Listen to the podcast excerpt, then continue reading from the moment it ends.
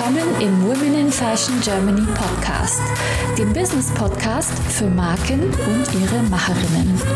Von mir, Sibel Rozart und mit spannenden Talkshow-Gästen. Heute zu Gast Edith Albert Dennefel. Liebe Edith, schön, dass du heute bei uns in der Show bist. Vielen Dank für diese Einladung. Hab mich sehr gefreut. Und mich erst. Erzähl doch bitte, wer du bist und was du machst.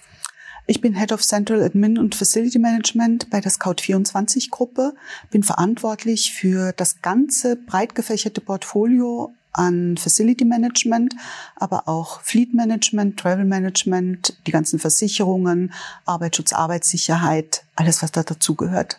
Und wir sitzen hier gerade in eurem Head Office im Scout 24 in Berlin in der Invalidenstraße und du hast mir gerade schon eine Führung gegeben. Es ist der Wahnsinn, wie viel Detailarbeit hier drin steckt und das ist alles dein Masterpiece, oder? Ja, ich kann auf 25 Jahre einschlägige Erfahrungen zurückschauen. Ich habe Unmengen an Büros geschaffen, von ganz kleinen für bis zu zehn Personen bis rauf jetzt auch zu tausend Personen. Und ich liebe meine Arbeit einfach. Und ich glaube, das kommt zum Ausdruck. Ich bin mit Leidenschaft und mit Herzblut dabei. Ja, das merkt man auf jeden Fall. Und ähm, um die Hörerinnen und Hörer abzuholen, also hier geht es um zukunftsweisende Büroumgebungen und das kann man hier so richtig spüren, was hier alles möglich ist hier in diesem Raum, in dem wir sitzen. Das ist jetzt ein größerer Besprechungsraum, der eigentlich wie ein Wohnzimmer daherkommt, mit Außenterrasse, super äh, klimatisiert, aber kein Eisschrank. Ähm, wir haben hier einen Bildschirm, so ich weiß gar nicht, wie man den nennt. Der ist so fluid. Wie nennt man denn den? Ja, holographische. Holographisch, genau. Ja.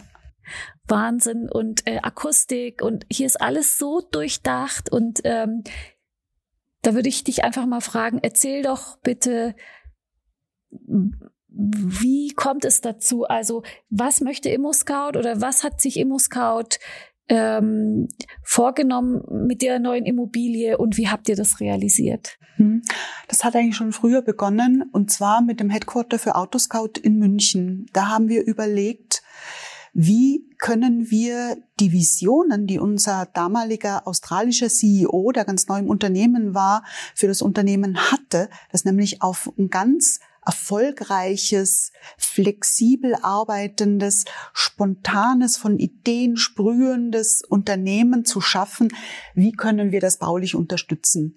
Äh, Sie hatten sich damals für agiles Arbeiten entschieden. Das ist eine Arbeitsweise, wo ständig Teams neu gebildet werden, crossfunktional über die verschiedenen Aufgabenbereiche hinweg, die sich selber Aufgaben geben, ähm, die Entwicklung vorantreiben, das zur Marktreife bringen, im Markt einführen und auch dafür sorgen, dass das erfolgreich ist.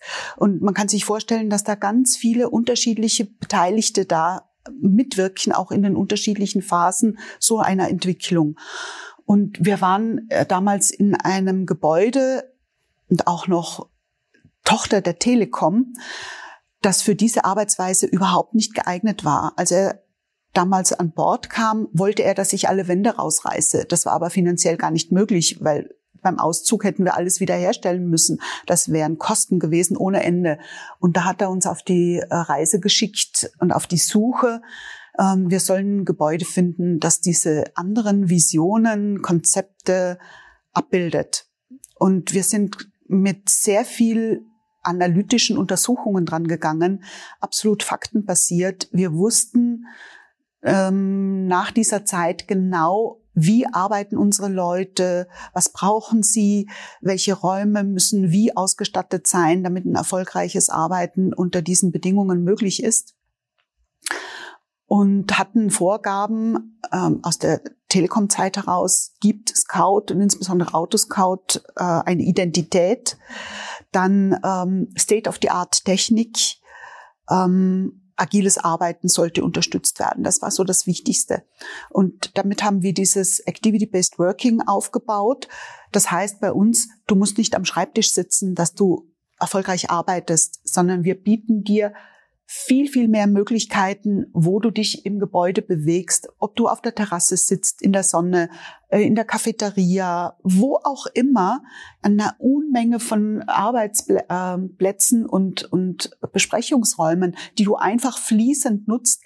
Kommunikation soll fließend laufen. Das war so, so ein Grundpfeiler von allem, was da dahinter stand. Und da haben wir dieses Konzept erarbeitet, umgesetzt und auch hierher übernommen. Denn als wir unseren CEO gefragt haben, was sollen wir denn in Berlin anders machen, hat er gesagt, ich möchte keine Millimeter geändert haben.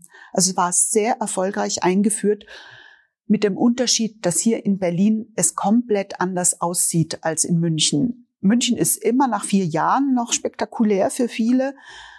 Es sieht hier einfach, weil Berlin Berlin ist, ganz anders aus. München war ihnen viel zu brav und zu geordnet. Hier sollte es grungy eigentlich sein. Und wir haben aber gesagt, wir machen jetzt nicht das x-te Coworking Space auf, ähm, die alle mehr oder weniger gleich aussehen. Wir schaffen hier was für die Zukunft und für ImmoScout, das sich mit Immobilien beschäftigt, diesen Markt prägt als Marktführer. Und wir machen hier was ganz Tolles, damit das zum Ausdruck kommt. Und auch mit Konzepten, die einfach auch für die Zukunft halten. Denn egal, wie du das jetzt änderst und was du daraus machst, die Gestaltung ist so vielfältig, dass du ohne Aufwand einfach anders arbeiten kannst. Mhm. Das heißt, es geht nicht nur um die Technik und die technische Ausstattung, die hier sowieso der Wahnsinn ist, sondern auch um die Gestaltbarkeit der Räume, dass man die dann später, wenn man möchte, einfach ganz leicht umgestalten kann. Ja, genau. richtig verstehe. Genau. Oder einfach die Arbeitsplätze auch flexibel nutzen kann. Und ich bin ja nicht nur jemand, der jetzt Räume gestaltet, sondern mit meiner Arbeit beeinflusse ich ganz wesentlich Firmenkultur und Arbeitskultur und das Miteinander, das wird ermöglicht. Das fließend miteinander sprechen wird ermöglicht, dass unterschiedliche Teams zusammenkommen und Ideen gemeinsam entwickeln, ohne dass man sich jetzt tausend Mails gegenseitig schreibt oder man geht zum nächsten Schreibtisch und sagt, du, ich habe eine Idee, komm grad mal mit, schauen wir es uns an. Ich habe da schon so ein kleines Konzept erstellt, lass uns mal drüber reden. Und wir arbeiten, ja, wir beschreiben das als One Team. Wir haben äh, Core Values, die äh, für alle gelten und auch für unsere Führungskräfte, Behaviorship Values. Und zu diesen Core Values gehört unter anderem diese One-Team-Ausrichtung, dass wir einfach über alles hinweg gemeinsam Dinge erarbeiten, äh, Unterschiede akzeptieren, das mit aufnehmen und unser Arbeitskonzept so erfolgreich macht. Und das bedeutet ja im Hintergrund auch ganz viel Organisation, wie ich gesehen habe. Kannst du da so ein bisschen drüber erzählen, wie, wie du, was du dir da für Gedanken gemacht hast? Das Wichtigste daran ist, dass diese Organisation als in Leichtigkeit erlebt werden soll. Es darf nicht mühsam sein, indem wie unsere Mitarbeitenden das erleben. Es sind ja unsere Kunden sozusagen. Ich habe ein kleines Team, wir sind total eingenordet auf unsere Ziele und wir ermöglichen fast alles. Wir haben extrem viele gesetzliche Bestimmungen einzuhalten und wir versuchen das so geschmeidig und gleitend alles zu gestalten, dass das von unseren Kolleginnen und Kollegen nicht wahrgenommen wird oder möglichst wenig wahrgenommen wird. Und von diesen Arbeitsprozessen, die im Hintergrund laufen, da haben wir uns monatelang Gedanken gemacht, wie kann das denn gelingen? Denn der Unterschied vom vorherigen Bürogebäude am Ostbahnhof und hier, der könnte nicht größer sein. Und wir mussten auch dementsprechend die Prozesse im Vorhinein schon erdenken, um das durch das räumliche hier und das konzeptmäßige abbilden zu können, dann auch zu leben. Und das ist auch mit einem ganz intensiven Change Management immer einhergegangen das ich auch selber in die Hand genommen habe. Denn solche Konzepte können wahnsinnig scheitern, wenn es keine Akzeptanz findet. Wir mussten praktisch bis ins letzte Glied jeden mitnehmen, dass er versteht, wie nutze ich diese Möglichkeiten, die mir hier geboten werden, außer dass es toll ist, ich muss ja auch wissen, wie nutze ich den einzelnen Raum, die einzelnen Gegebenheiten, damit es dieses Fließende und Leichte bleibt. Und da steckt wahnsinnig viel Arbeit dahinter und auch Denkearbeit dahinter. Ja, das äh wenn man das mal vergleicht mit dem ersten Hausbau, wo viele schon so viele Fehler machen und scheitern, weil man natürlich erst in der Praxis so richtig erfährt oder wenn man es dann stehen hat, das Haus, erst bemerkt, was alles eigentlich hätte noch besser oder optimaler sein können. Da habe ich höchsten Respekt vor deiner Leistung. Also ich kann mir gar nicht vorstellen, an was du da alles gedacht hast ähm, oder hast denken müssen, weil es ist so ein ausgeklügeltes System und es ist nicht nur ein ausgeklügeltes System, sondern hier gibt es auch einen Fitnessraum, hier gibt es Cafeteria, hier gibt es ähm, Terrassen, hier gibt es einen Raum, wo man sich abreagieren kann, habe ich vorhin gesehen und so weiter und so fort. Also hier möchte man eigentlich gar nicht mehr raus. Äh, sagt, wie lang wie lang ist da so eine Planungsphase? Wie viele Jahre plant man denn sowas? Also Bauphase, ich glaube, das Gebäude ist neu, ist ja auch schon eine ganze Weile. Und wie viele Jahre habt ihr das geplant? Vielleicht kannst du da noch ein bisschen drauf eingehen.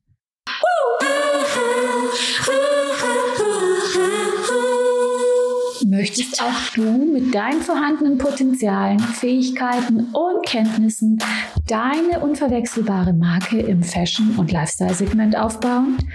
Ich helfe dir gerne bei der Gründung deiner eigenen Marke, biete dir meine Erfahrungen, meine Plattform und den Zugang zu meinem exklusiven Netzwerk. Triff jetzt deine Entscheidung und vereinbare dein kostenfreies Vorgespräch mit mir auf womeninfashion.de slash mentoring. In München haben wir Ende 2016 angefangen zu planen. Im Februar 2017 den Mietvertrag abgeschlossen. Da war gerade das Erdgeschoss im Rohbau fertig und im März 18 sind wir eingezogen. Also extrem ehrgeizig. Ist aber gelungen. Und hier in Berlin haben wir äh, im, ja, im Herbst 2018 begonnen zu suchen, äh, im Dezember Mietvertrag abgeschlossen und sind äh, im Herbst 2020 eingezogen. Also zwei Jahre Bauzeit, äh, gut ein halbes Jahr Vorlauf und ja. Das ist doch eine riesig, total kurze Zeit. Ja. Das ist der Wahnsinn. Wo holst du das her? Du sagtest vorhin, du hast 25 Jahre Erfahrung. Das ist doch nicht nur Copy-Paste, was du machst. Nein, überhaupt nicht. Ich, ich bin jemand, der selten shoppen geht. Ich gehe in fremden Städten fast immer zu Fuß ich schaue Häuser an, ich schaue Einrichtungshäuser an. Ich liebe es, darum zu streifen, zu schauen, was gibt's Neues, welche Formen, welche Farben, welche Materialien. Ähm, dadurch, wenn man das jetzt zum Beispiel sieht, ähm, das steht seit zwei Jahren so. Aber es war letztes Jahr, letztes Jahr waren diese Farben in allen Architekturzeitschriften, die wir hier verarbeitet mhm. haben, ja.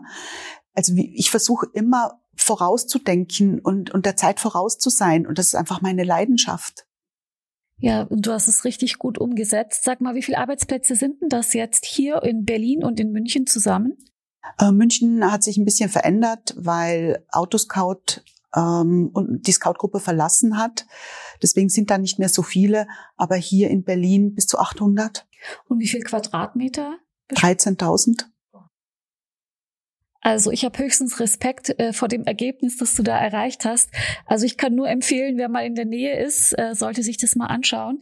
Und ähm, hier übrigens ähm, habt ihr auch einen Preis, glaube ich, bekommen. Das Gebäude ist relativ nachhaltig, oder? Magst du da ein bisschen was ja, dazu das auch. erzählen? Der Bauherr hat äh, schon im Vorfeld sich zum Ziel gesetzt, verschiedene Zertifizierungen zu erreichen. Ähm, es ist schon DGMB in Platin zertifiziert. Das ist die höchste Nachhaltigkeitsstufe, die in Deutschland vergeben wird. Und im Moment läuft auch noch eine WELL-Zertifizierung. Das ist was ganz Spezielles, was es sonst nicht gibt. Das Gebäude war das erste, das in der Form vorzertifiziert wurde. Da geht es um das Wohlbefinden von Mitarbeitern. Da wird äh, auf äh, Fitness geachtet, auf Ernährung, auf gutes ähm, Raumklima. Also das ist ganz vielfältig zusammengestellt. Wir haben da auch an Studien teilgenommen und äh, Messungen gemacht, objektive äh, Raummessungen, wirkliche Fakten geschaffen, Interviews mit unseren Mitarbeitern geführt, damit wir wissen, wie fühlen sie sich, gibt es Defizite.